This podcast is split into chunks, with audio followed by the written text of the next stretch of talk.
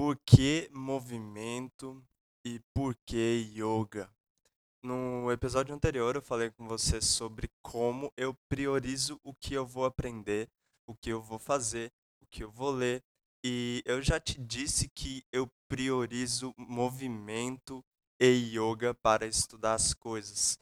E, bom, na verdade eu não, não priorizei movimento, eu priorizei movement, que em inglês quer dizer movimento, mas na verdade movimento não é a mesma coisa que movement. É, é estranho, mas é verdade. Então, nesse episódio, eu vou falar com você sobre o que é movement, como é que eu cheguei nessa de movement e por que e como eu priorizo yoga e movimento no meu estudo, na minha prática, no meu trabalho e o que isso significa na prática e por que que isso faz alguma diferença no que você vê do meu material, do meu trabalho e dos estudos que eu faço. Bem-vindo e bem-vinda ao Yoga Kinesis Cast, podcast do método que combina yoga e estudos de movimento. Meu nome é Tel e aqui eu vou compartilhar com você sacadas e insights para você explorar as possibilidades que yoga e movimento oferecem para você mudar o seu mindset e equilibrar os seus estados emocionais através do desenvolvimento físico. Às vezes eu vou fazer algumas observações, então vai ter umas vírgulas sonoras te dizendo que isso está acontecendo. Às vezes também eu posso abrir um parêntese sobre um assunto. Então, para abrir um parêntese, você vai ouvir esse som e para fechar uma ideia dentro de outra ideia, que é esse parêntese, você vai ouvir esse outro som. Então, você já fica bem orientado, bem orientada. São só algumas dicas para você saber quando que está sendo feita uma observação, quando é que eu estou começando um assunto dentro do outro, quando é que eu estou terminando um assunto dentro do outro para deixar as ideias bem organizadas aqui. Então, movimento é diferente de movement. Então, o que é movement? Eu vou te contar no final do episódio. Brincando. Eu vou te dizer agora mesmo. Assim, por que movimento é diferente de movement se movement é a palavra em inglês que corresponde à palavra em português para movimento e por que, que elas são tão diferentes assim? Porque é o seguinte, tradução ela não é só linguagem, ela não é a questão fonográfica, sabe, do que a gente dos sons que a gente faz e das coisas que a gente escreve. Ela é cultura e interação social também. A língua, ela é contexto também. Então, quando eu chego e digo assim, faço uma tradução, ela nem sempre vai estar tá completa, geralmente não vai estar tá completa, porque ela não passa o contexto da coisa. Então, por mais que se eu traduzir o, uma palavra do inglês para o português, e nesse caso realmente é, traduzindo movement para movimento, não vai pegar a ideia toda do contexto de onde está essa palavra, entendeu? No inglês, da comunidade que está discutindo essa palavra no inglês. E por aqui eu vou me referir a movement como movimento, mas é bom que você saiba disso, porque vai fazer diferença quando eu estiver falando. É como se fosse assim, movimento com M maiúsculo, entendeu? Massa. Então, é por isso que movement é diferente de movimento. Mas então, o que é movement? Ok, pra, só para deixar bem amarradozinho, eu vou conferir com você o significado de multidisciplinaridade, interdisciplinaridade e transdisciplinaridade. Ou seja, assim, é, essas coisas é a capacidade de um, de um assunto ou de um campo do estudo ser multidisciplinar, dele ser interdisciplinar ou dele ser transdisciplinar. Até aí tudo bem. Mas o que isso significa? Ó, quando você vai para um campo do estudo, você muitas vezes hoje em dia, cada vez mais, as coisas são multidisciplinares. Então tem várias disciplinas envolvidas num campo. Por exemplo, é, você chega em educação física, você começa nos primeiros semestres do que mostram as grades curriculares, vê anatomia, cinesiologia, também ver sociologia aplicada e lá para frente ver psicologia aplicada educação e essas coisas assim. Quando eu vi relações internacionais, uh, a gente começa com ciência política, introdução ao direito, é, introdução à economia, introdução à ciência política já foi, a teoria política moderna, história moderna, história contemporânea, um monte de coisa, tem um monte de disciplinas, tem um monte de assuntos que estão ali juntos no mesmo balaio, entendeu? Estão no mesmo campo. Então tá tudo junto ali. É multidisciplinar. Multi é que é muito. Então tem várias disciplinas ali. Isso é diferente de um campo do conhecimento que ele é interdisciplinar. É tipo um avanço. É um avanço mesmo, é um nível de entendimento, uma, é uma compreensão mais avançada. Se você quiser entender exatamente o que é compreensão, vai para o segundo episódio, que lá eu falo mais sobre isso. Mas interdisciplinar é quando você sabe que as, tem as multidisciplinas ali, tem as várias disciplinas, mas você começa a cruzar uma com a outra, você começa a comparar uma com a outra, você começa a mostrar ou começa a entender, começa a notar, começa a ver que tem pontos em que elas se cruzam. Sabe, os diferentes assuntos eles se cruzam. Então, assim, você começa a entender que tem essa, essa, esse diálogo entre as disciplinas, entre os assuntos. Isso é interdisciplinar, né? E, assim, depende da abordagem que você tem. Cada vez mais as coisas tendem a ficar interdisciplinares, porque não é só multidisciplinar, você tem que integrar as coisas, você tem que ligar os pontinhos. Isso é o interdisciplinar. E depois tem o transdisciplinar, e aí é uma coisa muito louca, porque assim, você chega e tem a interdisciplinaridade que você sabe que tem os vários assuntos, é multidisciplinar, você liga os pontos entre eles, você sabe que eles se comunicam. Você coloca eles para falar um com o outro e tudo bem, isso é interdisciplinar, mas tem uma hora que eles começam a ficar emaranhados mesmo, que você sabe pelo interdisciplinar que os assuntos eles têm suas caixinhas e que elas têm suas, seus pontos em comum. Mas quando a coisa fica transdisciplinar, é um negócio que você não vê muito bem o limite assim da coisa. Quando você usa uma para explicar a outra e a outra para explicar uma e quando você vê assim o tipo de informação que você tem de campos transdisciplinares, você não consegue separar. Não é fácil separar. Você pode abstrair, pensar nos campos assim diferentes e tal, dizer que eles estão ali, que é multidisciplinar. Mas é, é diferente. Por exemplo, quando tipo você pega estudos de psicossomática, mas para movimento, né? Uma coisa é você dizer assim, ah, vou estudar o corpo físico. Eu quero entender como o corpo se movimenta, mas isso é uma coisa. E outra coisa é, ah, vou estudar psique. Eu vou entender como que o corpo é, como é que a mente funciona, como é que o corpo não, né? Como é que a mente funciona e como as emoções funcionam, como a mente se organiza nisso aí, com as emoções e as vivências e as lembranças e os comportamentos e tudo mais. Legal. Outra coisa é quando a gente começa a entender que tem uma conexão entre esses dois. Tem uma conexão entre esses dois. E tipo, no nível quando a gente sente uma emoção, a gente sente ela no corpo. E quando a gente não dá vazão a uma emoção, a gente fica com ela armazenada lá no corpo. Daí que vem tensões, tipo, quem nunca teve tensão de estresse ou preocupação e aquele peso em cima dos ombros, aquele peso é um monte de carga emocional de é, preocupação e necessidade de controle que a gente sente, o corpo somatiza, o corpo, tipo, corpo somatiza, bom, né? O corpo leva para o próprio corpo.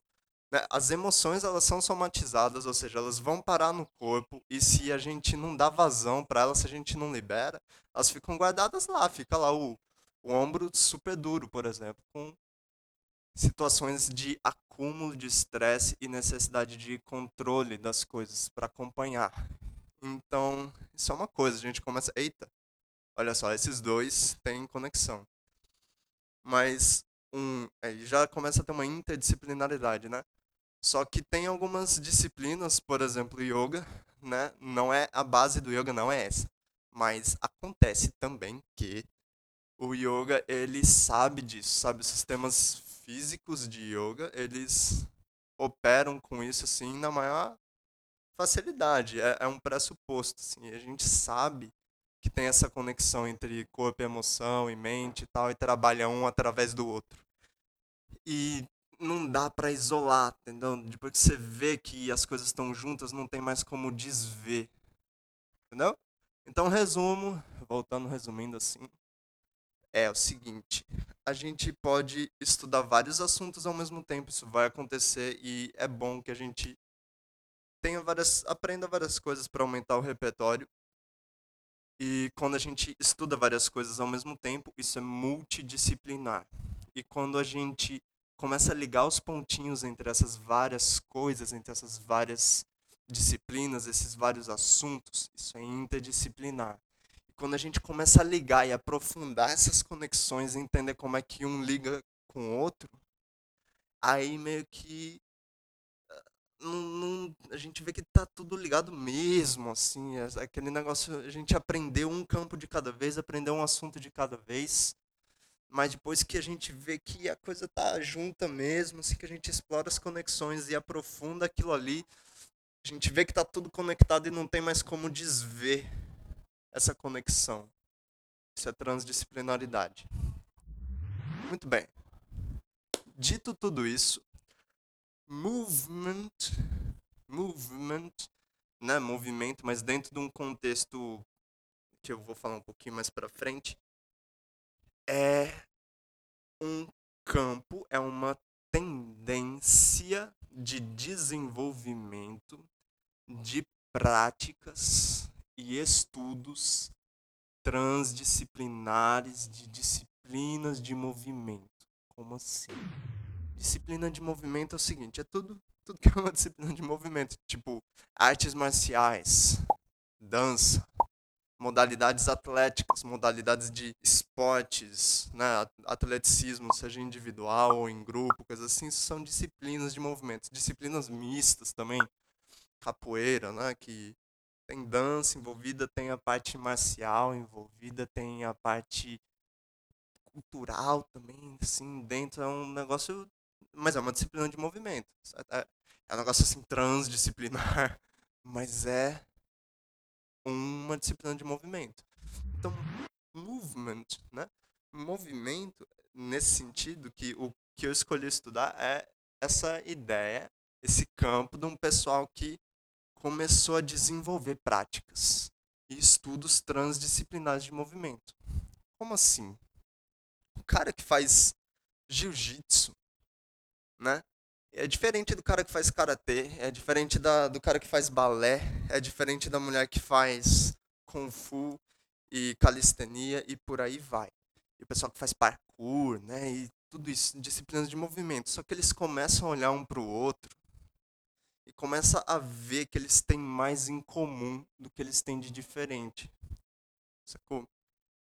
Tipo, o cara do parkour começa a entender que ele o cara ele pode aprender muito com o cara do jiu-jitsu, porque ele enquanto ser humano que vive num corpo e está aprendendo a movimentar o corpo de uma maneira específica para o parkour, por exemplo, ele tem muito mais em comum com o cara que faz jiu-jitsu. A diferença entre parkour e jiu-jitsu não é maior do que a semelhança entre os seres humanos que estão ali nas diferentes disciplinas de movimento. Sacou? Então eles começam a aprender juntos. Só que daí, veja só, é uma coisa muito louca, porque não é assim, ah, eu vou misturar tudo. É um pessoal, é um nível de entendimento das disciplinas de movimento que a pessoa já tem que estar tá ligada no corpo, entendeu? Tem que estar, tá, ela já está no nível de estudo que ela começa a olhar para o funcionamento do próprio corpo, sabe? Então, por exemplo, tem uns caras que são Step Brothers, eu não sei onde é que eles estão agora, Mas há alguns anos, em 2016, eles ainda estavam nos Estados Unidos e eles ensinavam parkour nos Estados Unidos. Só que eles são um dos caras dos pioneiros do parkour que começaram a ensinar parkour nos Estados Unidos. E quando eles aprenderam, eles não aprenderam parkour com ninguém, porque não tinha quem ensinasse, porque eles eram os pioneiros. Como é que eles aprenderam? Eles passaram por várias modalidades diferentes, tipo dança, kung fu, futebol e coisas assim muito distintas. E viajaram para a França também para ter contato com comunidade do parkour, mas para ter uma ideia assim e passar por disciplinas, outras disciplinas atléticas e começar a juntar tudo isso. Então, veja só, os caras conseguiram desenvolver métodos próprios para aprender parkour sozinhos, usando atleticismo, principalmente atleticismo. Esses dois Step Brothers, eles foram atleticismo. E então assim, para eles chegarem no nível de entendimento de cruzar, ligar os pontinhos, eles realmente já tem um estudo por trás. Não é só que eles, ah, eles fizeram kung fu. Ah, eles fizeram, eles estudaram calistenia. Ah, eles entraram em contato com dançarinos e com artistas marciais e com acrobatas e com várias pessoas. E de repente aconteceu que eles começaram a fazer parkour e tal. Não, eles realmente levaram um estudo do que todas essas disciplinas podem ter em comum, que é o corpo e a capacidade de se movimentar. Tá? É o corpo, é o estudo da anatomia e da fisiologia, ou seja, como é que o corpo reage, como é que o corpo se desenvolve, como é que o corpo funciona dentro de todas essas disciplinas. Então, tem esse lado de entender, querer entender como é que as coisas funcionam no corpo, sabe? Então, o cara tem que ter noção de eh, anatomia ou fisiologia, ou se ele não for por aí, por exemplo, feito Step Brothers, eles começaram a estudar, estudar atleticismo, então começaram a ver componentes de desenvolvimento atlético que várias disciplinas em- podem trabalhar em comum. Um componente de eh, força, velocidade, explosividade, eh, amplitude de movimento. E, assim, depende da fonte que você pega, vai ter três componentes atléticos, cinco componentes de atleticismo, outras, mas eles começam a ligar os pontos, eles pegam, por exemplo, a plataforma de atletismo e atleticismo para entender o que, que acrobacia trabalha dentro desse, dessa plataforma, dentro desse framework. Eles começam a ver o que dança ajuda a trabalhar dentro dessa plataforma e começam a ligar os pontos usando uma plataforma de estudos. né? E, mas não precisa ser necessariamente pelo atletismo, pode ser por estudo da anatomia, estudo da fisiologia, estudo da cinesiologia, mas tem que ter um comprometimento assim de estudo mais profundo do que existe em comum entre as disciplinas de movimento, que é o próprio movimento, é o próprio corpo, sacou? Então, é isso. Eu acho que esse episódio vai virar dois episódios, mas assim, esse, nesse aqui eu tô colocando pra vocês como o que é movimento exatamente, o que raios é. É isso aí. É esse trem aí. E essa tendência de autoconhecimento, né, entre disciplinas de movimento, essa tendência de geração, de produção de novas práticas que cruzam os pontinhos e aprofundam a conexão entre as disciplinas, entre os assuntos, entre as modalidades de desenvolvimento ou autoconhecimento e aperfeiçoamento físico, tá? E o importante é assim, só para você, para a gente ir fechando por aqui, como nesse episódio, né? Como é que como é que a pessoa entra num campo de movimento? Sabe como é que se alguém decide, se algum doido decide que vai, ah, vou estudar movimento agora. Como é que faz? Bom, tipo eu, um doido tipo eu. É, bom, eu tenho umas perguntas básicas. Você já fazia modalidades, disciplinas atléticas ou outras disciplinas, modalidades de movimento? Ah, não, não fazia. Tipo, eu já passei por Kung Fu, já passei por Krav Maga, natação, basquete, mas eu nunca fui apaixonado pelo negócio. E então, por mais que eu tenha esse pano de fundo, o meu interesse e gosto mesmo pela coisa, ele só veio em 2016. Tá? Então, beleza, não tem. Se alguém tivesse isso, começaria daí. Mas se não tem, então começa exatamente daí. Como é que eu começo a estudar movimento? Primeiro, você tem que praticar alguma modalidade de movimento, alguma disciplina de movimento e aprofundar ela em termos de movimento. Por exemplo, é, eu comecei a fazer calistenia e depois eu fui migrando para o yoga e eu migrei para o yoga para poder estudar mais como o corpo funciona e como o corpo se desenvolve no curto, médio e longo prazo. Um estudo prático e um estudo também assim do campo, né? Dos colegas de trabalho e tudo mais. Mas eu fui migrando da calistenia para o yoga para entender como o corpo funciona. Então, como é que entra em movimento? A gente entra praticando alguma coisa, porque é uma tendência de desenvolvimento. Isso é muito importante. É desenvolvimento. Então, quem não pratica, por exemplo, quem não pratica yoga, tem como desenvolver alguma coisa em yoga? Não tem, porque o cara vai estar tá só pensando, vai estar tá só teorizando, vai estar tá só achando e, tipo, sem praticar não vale.